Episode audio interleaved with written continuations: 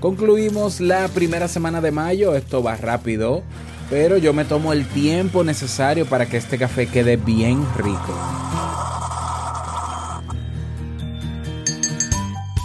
Gestionar los pensamientos recurrentes o indeseados es una ardua tarea. Requiere de enorme voluntad y disciplina. Es una lucha sin tregua contra nuestros propios resortes mentales, muchas veces inconscientes Hoy quiero darte varias técnicas psicológicas efectivas para gestionar esos pensamientos que nos estorban o nos limitan en nuestro día a día. Ponte cómodo, taza en mano que comenzamos. Si lo sueñas,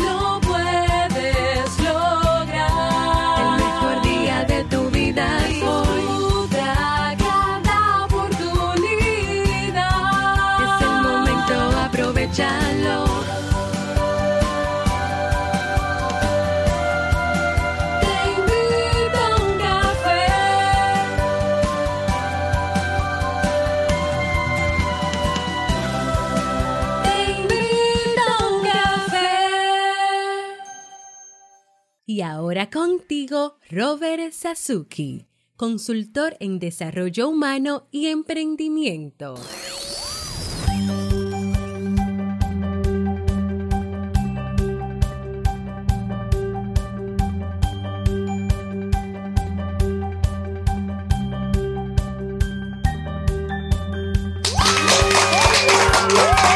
Hola, ¿qué tal con esa energía positiva, esos aplausos y como siempre tu rico cafecito? Damos inicio a este episodio número 643 del programa Te invito un café. Yo soy Robert Sasuki, estaré compartiendo este rato contigo, ayudándote y motivándote para que puedas tener un día recargado positivamente y con buen ánimo. Esto es un programa de radio online o popularmente llamado podcast y, la ventaja es que lo puedes escuchar en el momento que quieras, no importa dónde estés y cuántas veces quieras. Solo tienes que suscribirte en cualquier plataforma de podcast y así no te pierdes de cada nueva entrega. Grabamos un nuevo episodio de lunes a viernes desde Santo Domingo, República Dominicana y para todo el mundo. Hoy es viernes 4 de mayo del año 2018 he preparado para ti un episodio con un contenido que estoy seguro que te servirá mucho, dando respuesta, claro que sí, a la solicitud, ¿no? En, en robertsasuke.com barra ideas. A, a, la solicitud, ¿no? A la propuesta de temas. Esto es también uno de los temas que se fue posicionando en esta página y que con muchísimo gusto preparo para ti el día de hoy. Pero antes quiero invitarte a, que te unas al Club Kaizen donde encuentras cursos de desarrollo personal y profesional, los webinars, biblioteca digital, recursos descargables, acompañamiento personalizado, cosas nuevas que vienen a partir de el, bueno, a partir de junio, bueno, días antes, ¿no? Vamos a empezar a, a mitad, por lo menos a mitad de mayo ya, a agregar esos elementos nuevos ya los miembros eh, del Club Kaizen, los activos y los pasivos, es decir, los que alguna vez pasaron por el club, ya se enteraron porque ya envié el correo. Y si no lo sabes, si has pasado por el club, entonces pídeme el correo y yo te lo envío, claro que sí, ¿eh? te lo envío directamente. Ah, ya se enteraron de todo lo nuevo que viene y estoy esperando todavía respuesta de la mayoría de ellos para ver si hay que modificar algo o agregar para entonces el próximo lunes anunciar todas esas mejoras abiertamente a través de este podcast. Créeme que va a ser diferente, va a ser diferente. Vamos a enfocar el Club Kaizen más a, la experiencia de encontrarnos todos que solamente, o no solamente, pero lo más predominante son los cursos. Bueno, trataremos de, que, de equilibrar un poco la balanza, pero ya, no digo más nada, vamos a esperar al lunes. No dejes pasar esta oportunidad, por tanto, ve directamente a clubkaisen.org y suscríbete. Vamos inmediatamente a iniciar con nuestro itinerario de hoy con la frase con cafeína. Porque una frase puede cambiar tu forma de ver la vida, te presentamos la frase con cafeína.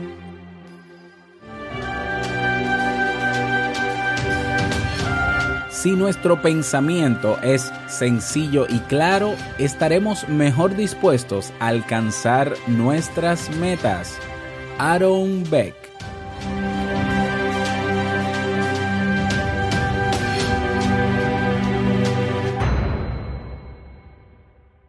Bien, y vamos a dar inicio al tema central de este episodio que he titulado Pensamientos indeseables, técnicas psicológicas para dominarlos.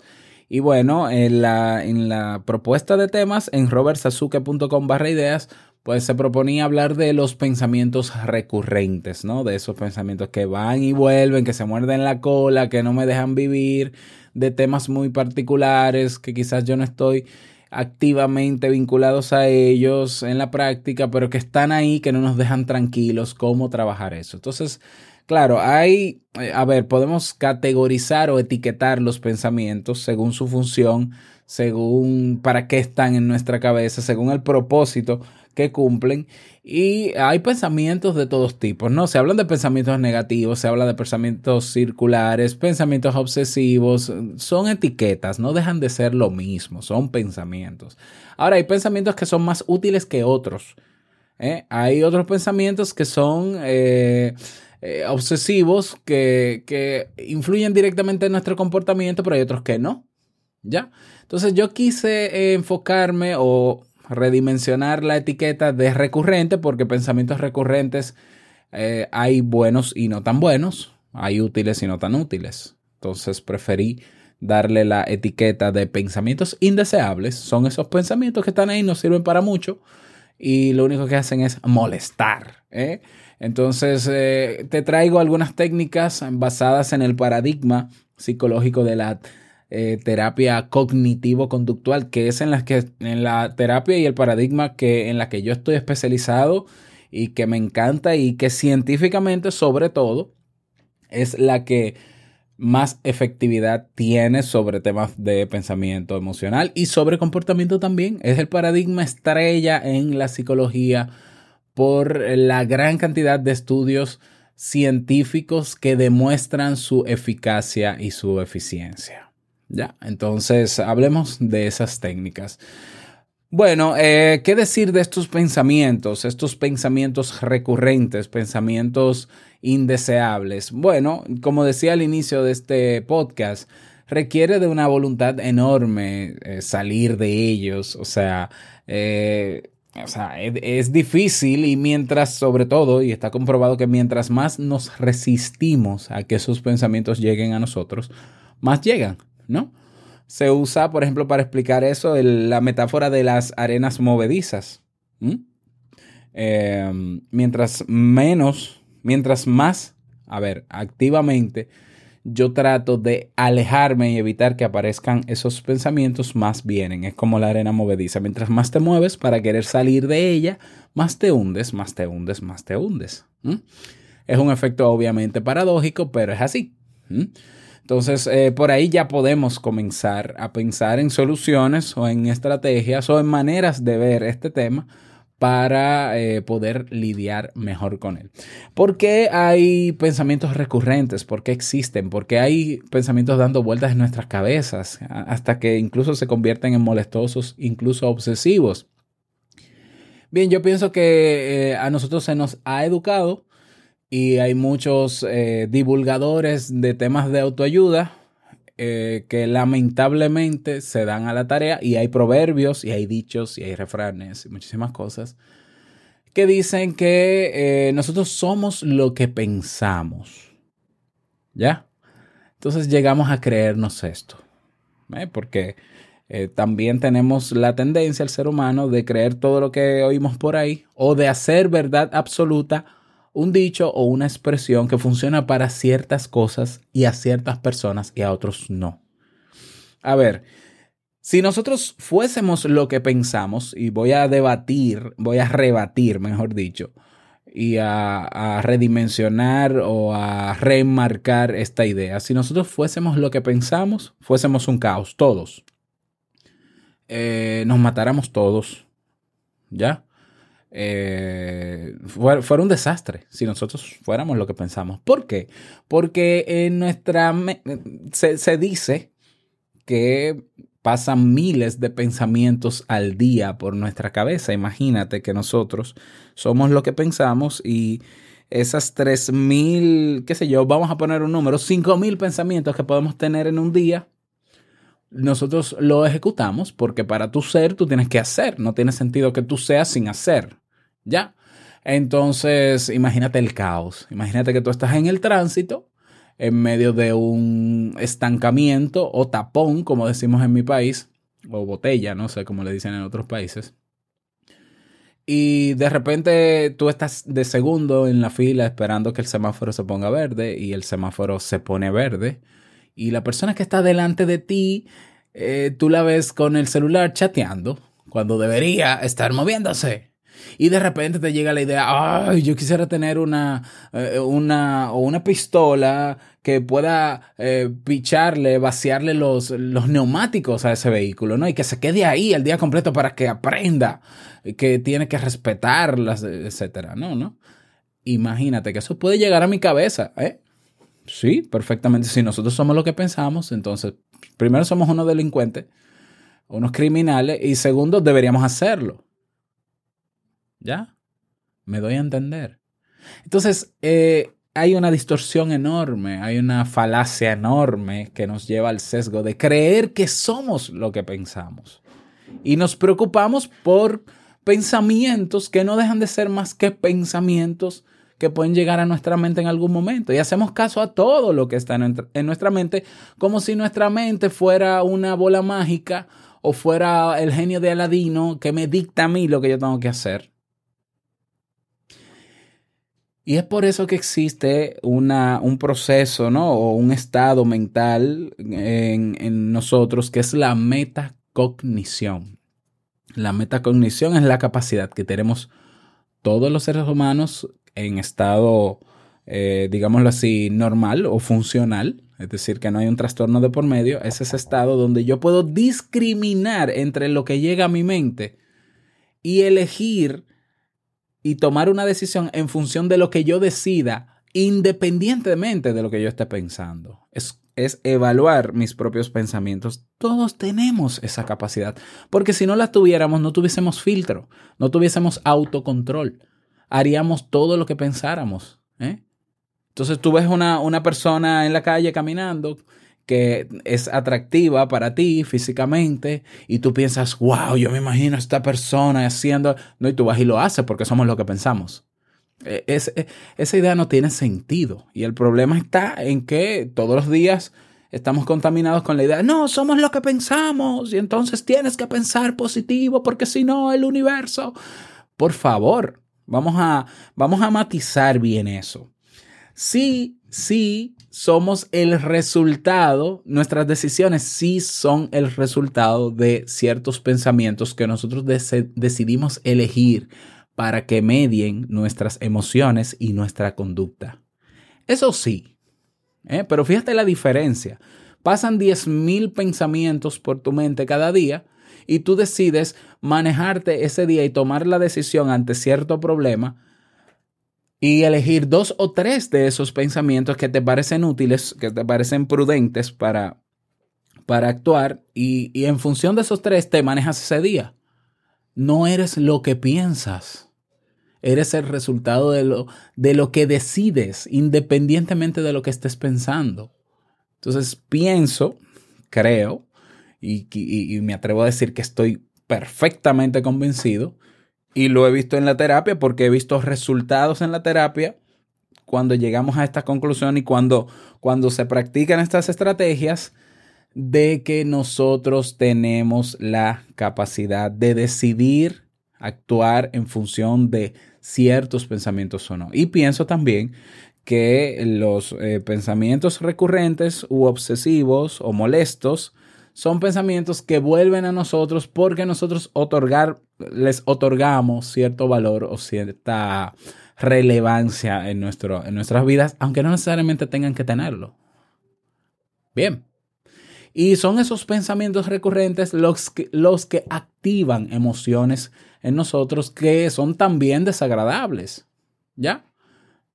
Y claro, yo con esos pensamientos, eh, prestando atención a esos pensamientos y teniendo esa emoción activada por esos pensamientos, pues obviamente tarde o temprano llego a la conclusión de que las cosas no están bien, de que ese pensamiento es real y de que yo voy a tener que manejarme en base a eso. Y es ahí donde viene el estrés, y es ahí donde viene la ansiedad, y es ahí donde viene el miedo a salir a la calle, porque si tú piensas de repente que por salir a la calle te van a atracar o te van a matar, pues entonces eso va a despertar en ti la emoción de, del miedo, del temor y entonces en función de eso es como si confirmara. Si hay gente que dice, no, yo, yo siento, yo tengo esa, ese sentido de, de, de, percibir que algo malo va a pasar. A ver, tú te sientes con temor porque hubo una idea en la cual tú decidiste sobre eh, creer, ¿no? Que activó en ti ese miedo y tú llegas a la conclusión porque te sientes, realmente te sientes con miedo de que algo puede pasar. Pero eso no quiere decir que vaya a pasar ni tampoco quiere decir que es un superpoder. Es que las emociones se activan por los pensamientos que tenemos. Entonces, como tú, como tú me explicas que algo va a pasar, como tú me demuestras que algo va a pasar si salgo a la calle con el temor que siento y con las ideas que tengo si no he salido a la calle, número uno. Y eh, fíjate lo, lo, lo problemático que es todo esto de que si prestamos tanta atención a estos pensamientos, sobre, sobre todo a estos que son tan, tan desagradables o tan catastróficos también, porque también hay catastróficos, imagínate que podemos desarrollar una agorafobia. Y, y eso ya es obsesivo, y eso ya es un trastorno, y eso hay que medicarlo. Y terminamos en un psiquiatra medicados, y nuestra vida no va a ser la misma porque comenzamos creyendo todo lo que pensamos. Porque somos lo que pensamos, ¿no? No tiene sentido.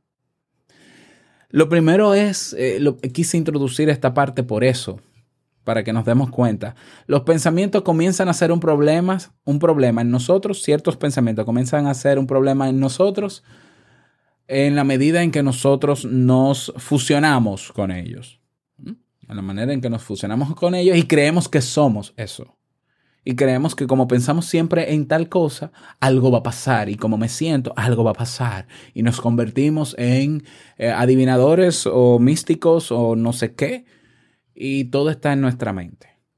Y es un problema, ¿eh? Y es un problema grave porque puede convertirse en una obsesión. Y las obsesiones son trastornos, son enfermedades. Y, y, y a ver, y para llegar a ese nivel de obsesión, mejor pongamos freno desde ahora. Primero entendiendo esto que te he mencionado y segundo aplicando las siguientes estrategias.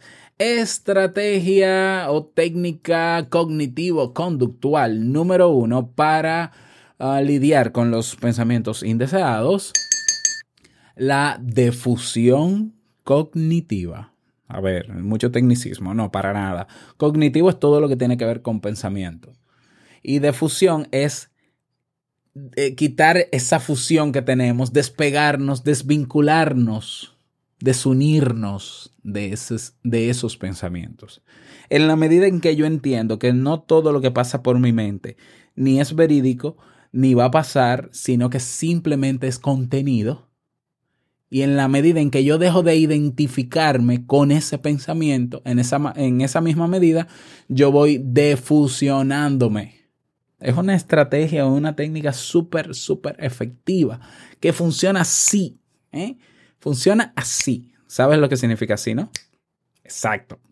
Entonces, eh, lo primero es identificar para la defunción cognitiva, eh, identificar el pensamiento, ¿no? Estoy teniendo el pensamiento de tal cosa.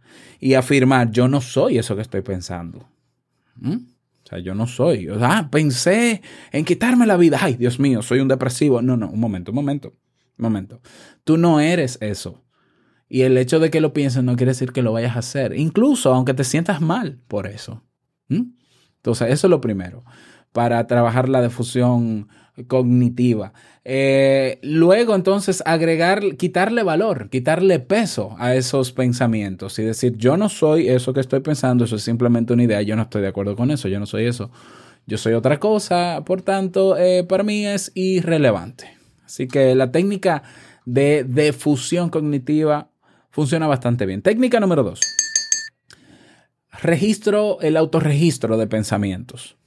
Los autorregistros, ya, como su nombre lo dice, consiste en registrar nuestros, por escrito, a mano, en, una especie de tabla, nuestros pensamientos. Nuestros pensamientos. ¿Por qué vaciarlos? Porque en la medida en que nosotros escribimos ese pensamiento, esos pensamientos recurrentes, en esa misma manera nosotros lo estamos sacando de nuestra mente, digámoslo así, y podemos confrontarlo una vez lo tenemos en una hoja de frente y decir, un momento. Por ejemplo, te voy a poner un ejemplo. Imagínate que tú escribes en tu autorregistro, eh, estoy seguro que todo lo que he hecho en el trabajo no ha servido de nada, ha sido inútil.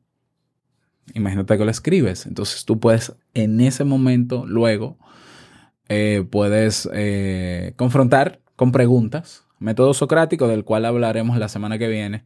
Preguntas como, ¿hay algo que demuestre que esto es verdad? Eh, me han llamado la atención por, lo, por el trabajo que he hecho, como, como me ha llegado la idea de que no ha servido de nada. Me han llamado la atención. Lo que he hecho hoy es diferente a lo que he hecho otros días para que yo piense que es de tan mala calidad.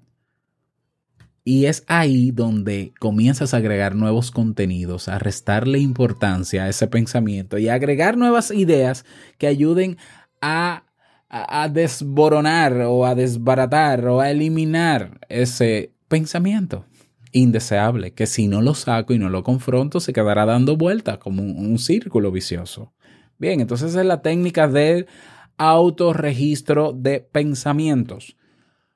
Técnica número 3. Programar actividades positivas. Algo tan simple como regalarnos tiempo de calidad, desconectar o salir a tomar un café con un amigo concederte un respiro, comprar un libro, hacerte de una buena comida, escuchar música. Para mí es lo que, uff, a mí me funciona.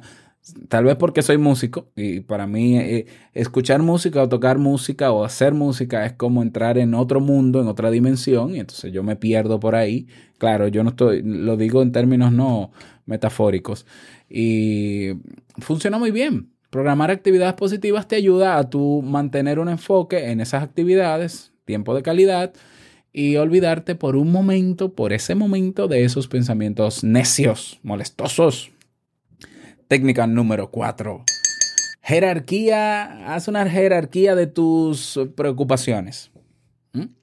Los pensamientos eh, recurrentes, intrusivos, como quieras llamarles, son como el humo de una chimenea, el calor de, de algo que se quema en nuestro interior. Esa hoguera interna son nuestros problemas, los mismos a los que no damos solución y que día a día ocasionan más malestar. ¿Eh? O sea, eh, sí estamos llenos de muchos pensamientos, pero esos pensamientos se van, van creciendo, siempre vamos a tener nuevos pensamientos, porque en la medida en que nosotros caminamos y hacemos cosas y vamos al trabajo cada día, surgen situaciones positivas, negativas, problemas, inconvenientes, compromisos. Dios mío, no se acaban los compromisos. Qué duro es ser adulto. Entonces, em, esas preocupaciones, esos compromisos, pues van generando nuevas ideas también y nuevas conclusiones que si no las confrontamos, eh, no van a salir, pero que puede ayudar también a no crear nuevos pensamientos recurrentes y molestosos el, yo tener clara cuáles son mis compromisos y hacer una jerarquía de ellos. ¿Mm? O sea, em, hacer una jerarquía de los problemas que tengo, que va de menor a mayor, digámoslo así, por nivel de complejidad, y eh, vamos a escribir en una hoja todo aquello que nos preocupa sobre cada una de esas preocupaciones o de esos eh, compromisos. ¿Mm? Y luego, pues, em, vamos a hacer una jerarquía por orden de posibilidad de resolución de esos compromisos. Es decir, ¿qué, qué es lo más rápido de esta lista de, de compromisos que tengo que puedo realizar? ¿Qué es lo más rápido? Y comienzo a trabajar en ellas. ¿Eh?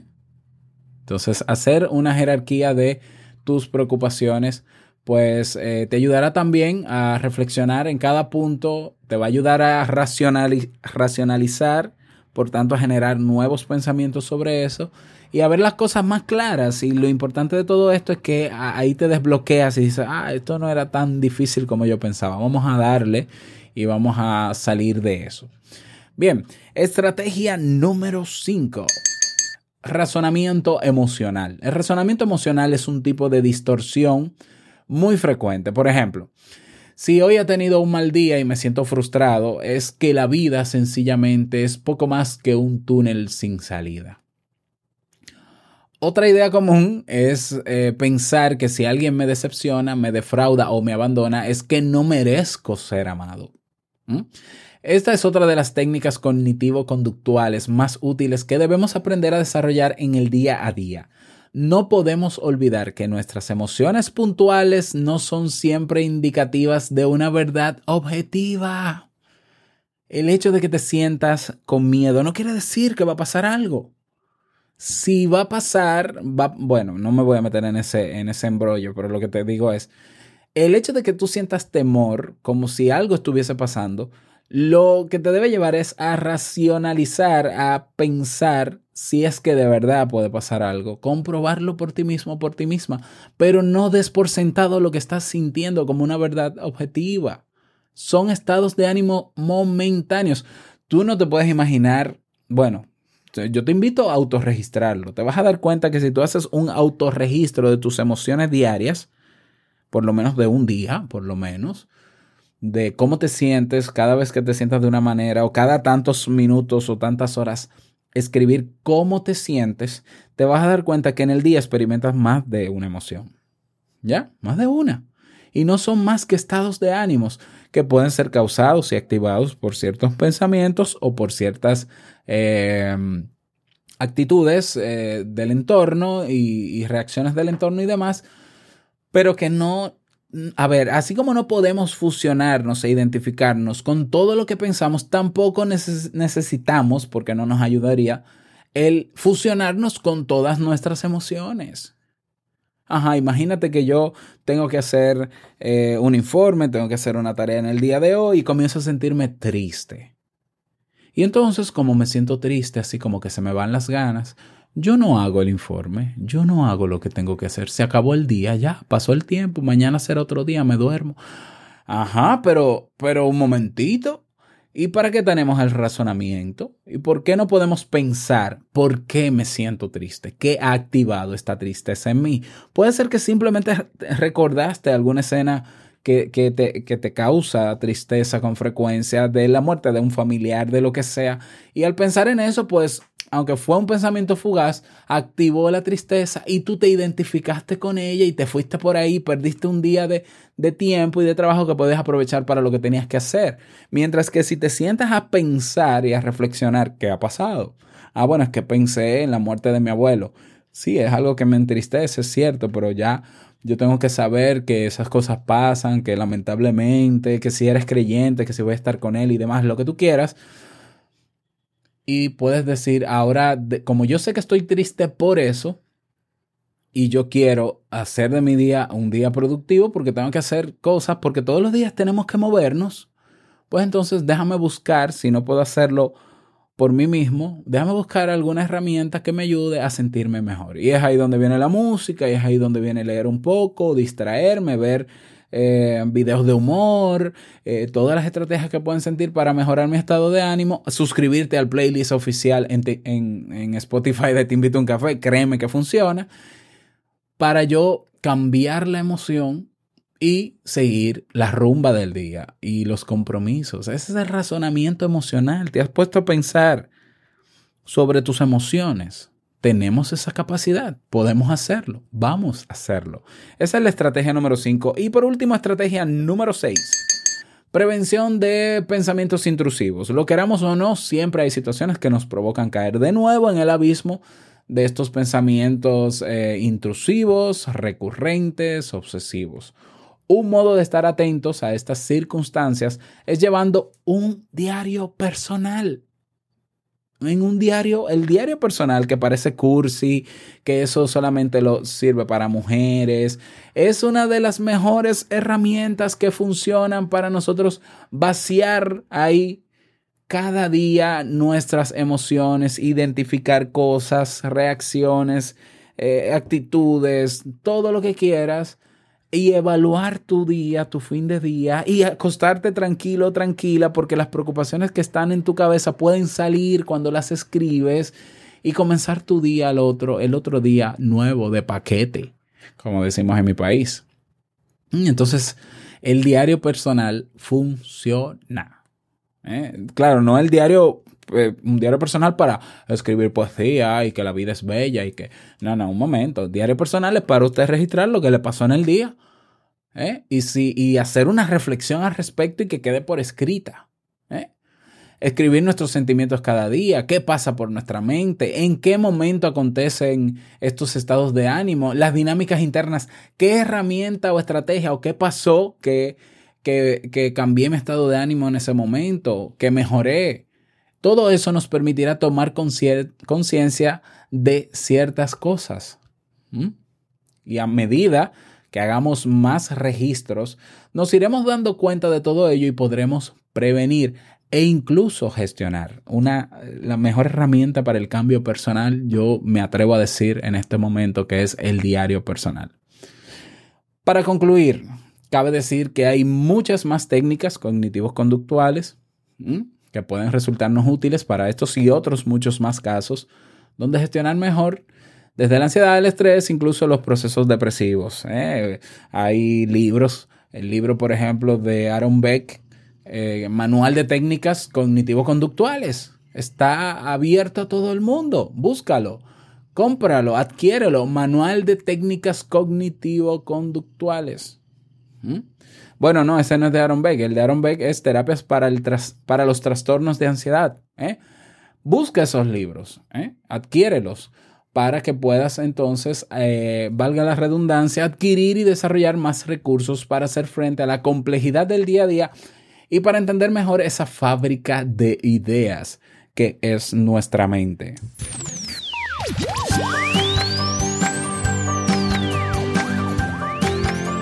Ese es el tema para el día de hoy. Espero haber respondido a la solicitud ¿eh? de, esta, de, este tema. Espero que sí.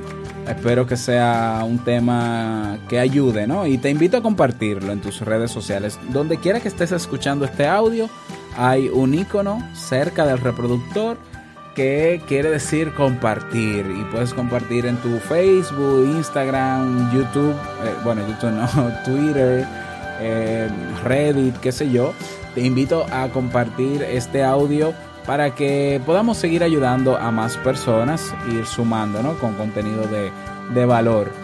Eh, si quieres proponer algún tema en particular o un ciclo, lo identificas a sí mismo ciclo, vas a robertsazuke.com barra ideas y ahí escribes el tema. Si quieres que ese tema sea todo un ciclo, pues entonces lo pones en el título, tema tal ciclo y pones en la descripción por qué entiendes que debería hacerse un ciclo de eso, más o menos matizarlo para yo comprender por dónde va tu solicitud. Te invito a hacerlo. Y puedes dejar tu mensaje de voz. ¿Qué opinas sobre este tema? ¿Qué aportes puedes dar al mismo? Vas a teinvitouncafé.net, botón rojo, dejas tu nombre, tu país y el mensaje que desees. Un aviso a Paulo Valencia que debe escuchar seguramente, claro que sí. Paulo, que es miembro del Club Kaizen y de nuestra comunidad Te Invito a un Café, que me dejó hace unos días un mensaje de voz y por alguna razón no lo veo ahora. Eh, Paulo, por eso no lo he publicado.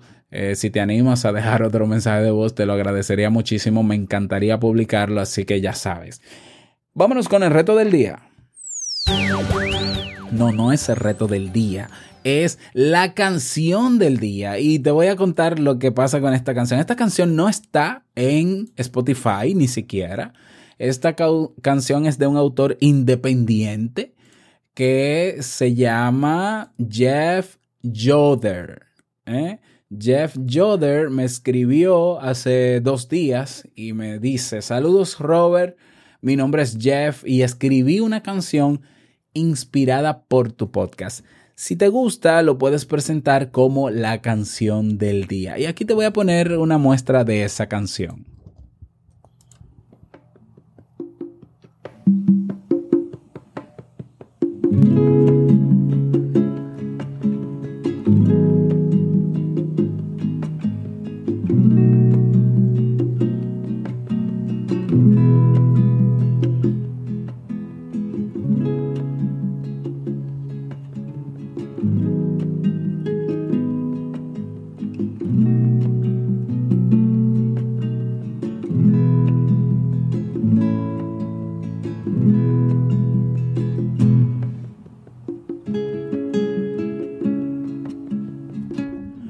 Pues ahí la tienes. Esa es una muestra de la canción titulada Te invito a un café de Jeff. Jeff, lo mínimo que puedo darte es un aplauso por esa canción y agradecer, eh, agradecer ese regalo. La canción está en SoundCloud, ¿eh? SoundCloud, que es una plataforma de, para músicos independientes y también de podcast. Voy a dejar la canción con su reproductor para que puedas escucharla en las notas de este episodio. ¿Cómo acceder a las notas para escuchar la canción de Jeff?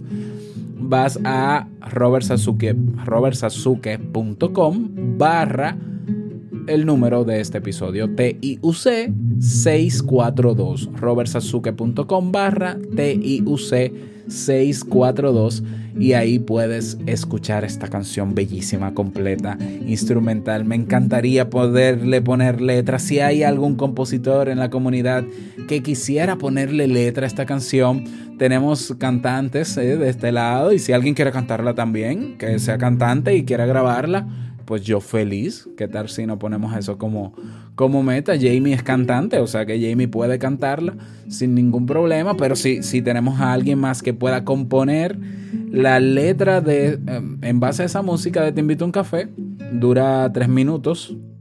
Y si alguien quiere grabarla luego, sería fabuloso. Así que comuníquense conmigo, por favor, en hola Vámonos con el reto del día.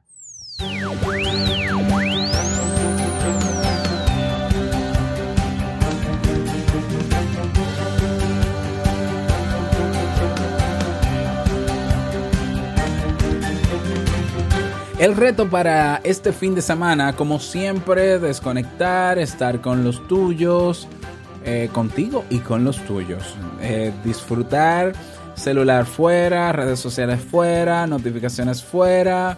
Te invito a un café, no, fuera no, te invito a un café, no, no, no tanto así, no, no tenemos que exagerar, que esto son 20 o 30 minutos en el día y ya, ¿eh? Así que bueno. Espero que puedas lograrlo. No olvides que te puedes unir a nuestra comunidad en Facebook, comunidad TIUC, o en nuestro grupo en Telegram, robertsazuke.com barra Telegram. Te espero por allá para que mantengamos esa conversación.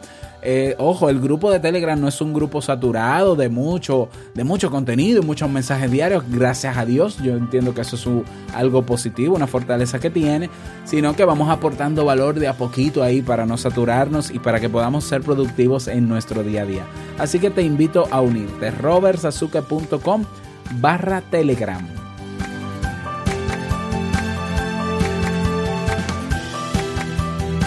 Llegamos al cierre de este episodio en Te invito a un café. Agradecerte como siempre por eh, todo. Gracias por tus reseñas y valoraciones de 5 estrellas en Apple Podcast. Gracias por tus me gusta en Ebox. Y eh, quiero desearte un feliz viernes, que sea un día productivo. Feliz fin de semana también, claro que sí. No quiero finalizar este episodio sin antes recordarte que el mejor día de tu vida es hoy y el mejor momento para comenzar a caminar hacia eso que quieres lograr es ahora. Nos escuchamos mañana, no, mañana no, el próximo lunes en un nuevo episodio. Chao.